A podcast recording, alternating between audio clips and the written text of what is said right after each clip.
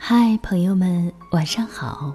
这里是听歌声网络电台，我是文亚，每周三晚陪你读书。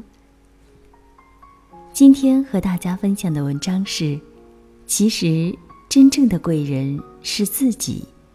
作者苏欣。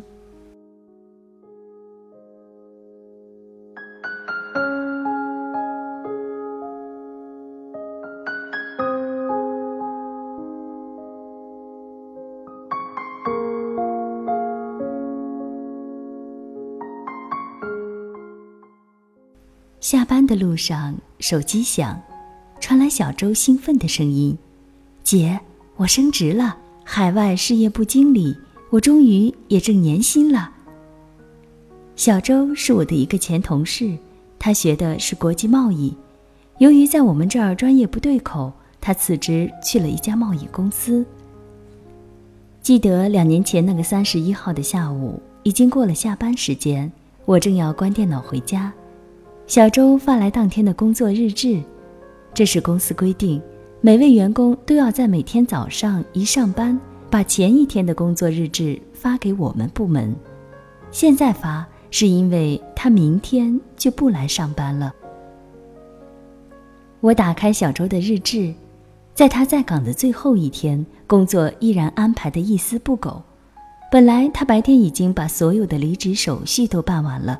完全可以不必再写日志。那一刻，我心里怦然一动，这个不言不语的小伙子，他做事的态度认真的让人感动。记得当初小周来应聘时，虽说专业不对口，但他的表现非常出色，初试、复试成绩都排在前面，属于破格录用。小周被安排到了技术部。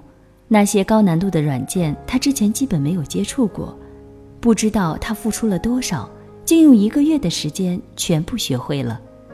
那段时间，他整个人瘦了一圈儿。正想着，小周和我来道别了，我们互相加了微信。他临出门，我说了一句：“你会很快实现自己的梦想的。”他有点吃惊：“姐，为什么这么说？”我没有正面回答，反问他：“你有什么梦想呢？”小周想了想，说：“姐，我来自农村，家庭条件不太好。我的梦想就是希望有一天和咱们公司的高管们一样，挣到年薪，让我的父母过上好日子。”我微笑道：“你没问题的，到时候别忘了告诉我，让我替你高兴高兴。”小周用力点头，必须的，姐，保持联系。这两年，小周没有开心或者烦恼的事时，都会和我聊聊。他说自己很幸运，总是遇到贵人的提携。在新公司刚去不久，他就做了主管，两年几个台阶，事业一直处于上升状态，也实现了自己的梦想。小周的话让我想起了我的朋友张总。前段时间我去张总的公司，正值那里大动工程，职工公寓、游泳馆、体育场、健身馆，简直就是一个现代化大型企业的模样。十年前，张总的公司只有二十多亩地。在一次博览会上，他认识了广东的一个大老板，抱着试试看的想法。张总向这位老板推荐了自己的公司。看他态度那么认真诚恳，广东老板就带着集团几位高管来考察张总的公司了。正值腊月，天寒地冻，广东客人穿着单薄，一下飞机就喊冻死了。在机场接客人的张总早就为每位客人准备了一件羽绒服，一行人对他纷纷点赞。到了张总的公司，广东客人对他精工细作的产品很满意，但根据设备场地计算了产量，不符合采购标准，合作的事就暂时搁浅了。但这次考察，张总给广东客人留下了很好的印象。广东人有吃夜宵的习惯，他们入住的宾馆不提供这项服务。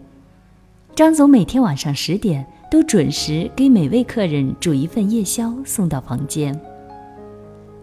没有成为合作伙伴，却成了朋友，逢年过节都彼此发节日问候，或者互寄一份土特产。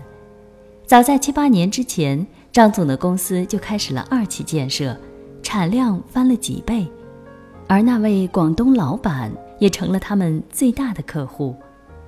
在经济低迷时期，张总就是靠这位大客户的支持而度过了难关。记得前段时间看《欢乐颂》，演到关雎尔在工作中遇到了挫折，和安迪哭诉：“姐，长大好累呀，做事好累呀。”安迪说：“和你分享件愉快的事吧。我和小区曾经讨论过，如果你哪天失业了，我们都愿意聘用你。”关雎尔惊喜地问：“为什么呀？”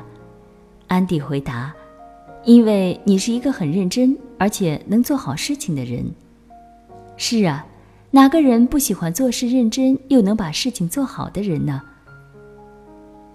把一件件小事用心做好。